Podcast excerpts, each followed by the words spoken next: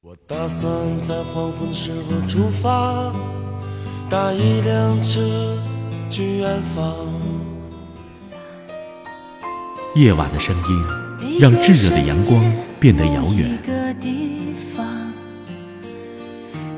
思绪却可以在蝉鸣和青草乡间荡漾。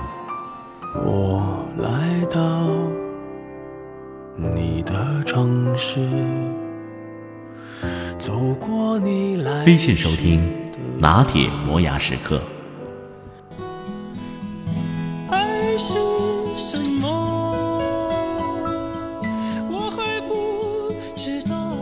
拿铁味道，素描一段时光。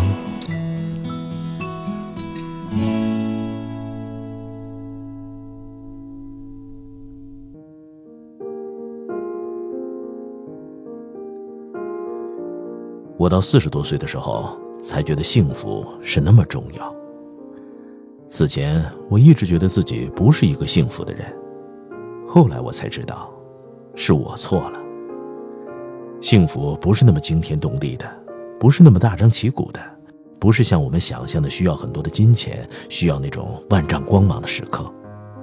只要我们每一个人努力去争取、去奋斗，我们就会享有自己的幸福。我最早关注到幸福这个问题，其实还是得益于一位德国的哲学家费尔巴哈。他说过：“人活着的第一要务，就是要使自己幸福。”我当时看到这个说法挺惊讶的。我们会觉得我们有很多小目标，我们会被这个社会的大的舆论所引导，被一些潮流所裹挟。可是，你一定要清楚，这一生你最重要的事情。就是让自己幸福。我刚才说过，我到四十岁的时候才明白了这些事情，源于那个时候我看到一个小故事。西方某个国家在进行一个调查研究，题目是谁是世界上最幸福的人？因为在报纸上发出了征集答案的征文，成千上万的信函就飞到了报社。报社组织了一个评选委员会。想看看民众中对于幸福，对于谁是最幸福的人，有着怎样的答案。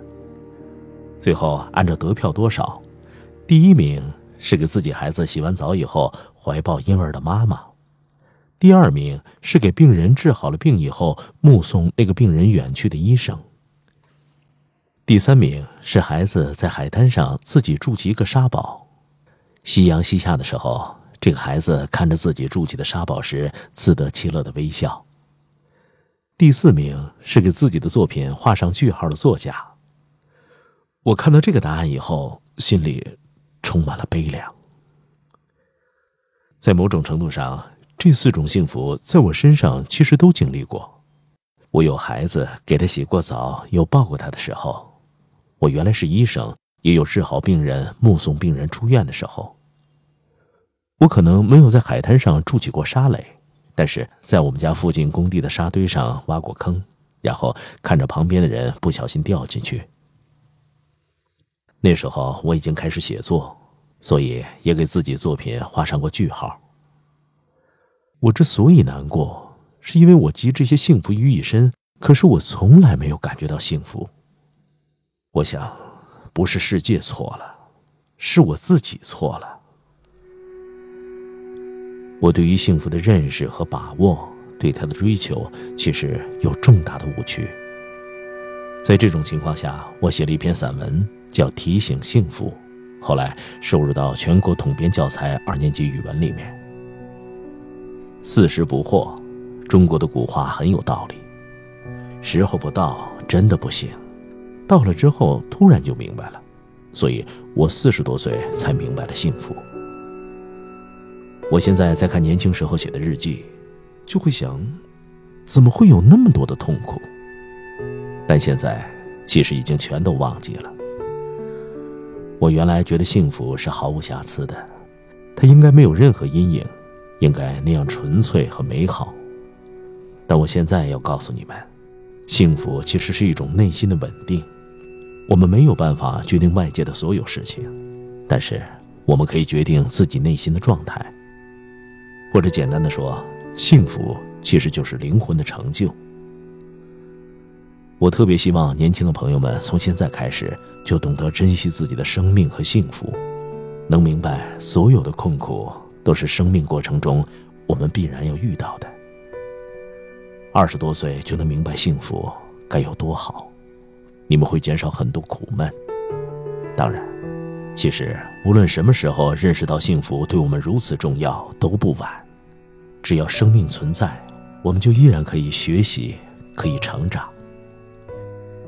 在我明白了幸福以后，最重要的一个改变是，我觉得人生可以把握了。在此之前，我能把握的部分很少，因为心灵内部的那种无助感、那种随波逐流、那种对前程的不确定感，所以常常有一种深层的不安存在着。我现在越来越安宁了，知道世上有一些事情我无能为力，这些我们都不要去费力气了。但是有一部分是可以改变的。我们怎么看待自己，怎么看待世界？我们把能改变的那部分尽我所能，按照我们的意志去加以改变。把这些事情做好以后，我心里面的稳定感就极大的增强了。我知道我一定会有灾难，因为世界上不可能都是阳光灿烂的日子，也知道一定会有人性的幽暗之处在四面八方存在着。而当我把它看得更清楚以后，我反倒对这个世界多了一份理解。我现在会觉得这个世界就是如此泥沙俱下，但我依然对它充满希望，依然可以安然面对。我学习心理治疗的时候是接受人本主义的流派，我特别喜欢马斯洛说过的一句话：“做人是一件有希望的好事情。”我觉得人本主义流派有两大重要的出发点，一个是人性本善，另一个是人是可以改变的。我特别喜欢这两个基本的出发点，第一个和我们儒家的人之初性本善观点天然吻合。关于第二个，其实任何时候我们都不要把这个世界和自己看得太悲观，我们应该对别人和自己都充满希望。我喜欢这样一个流派。我当心理医生的时候，听过许多苦难、挫折、沮丧、悲哀，甚至仇恨的诉说，这让我感动于人世中相依为命的信任感和生命处于困境仍然寻求解脱之法的韧性。这会让我有一种很坚定的信念，就是我在这种危机时刻要和他们在一起，要尽我的力量，以我内心的温暖去帮助他们。但我仍然知道，每个人的命运是由自己决定的，最后的决定权在他们自己的手里。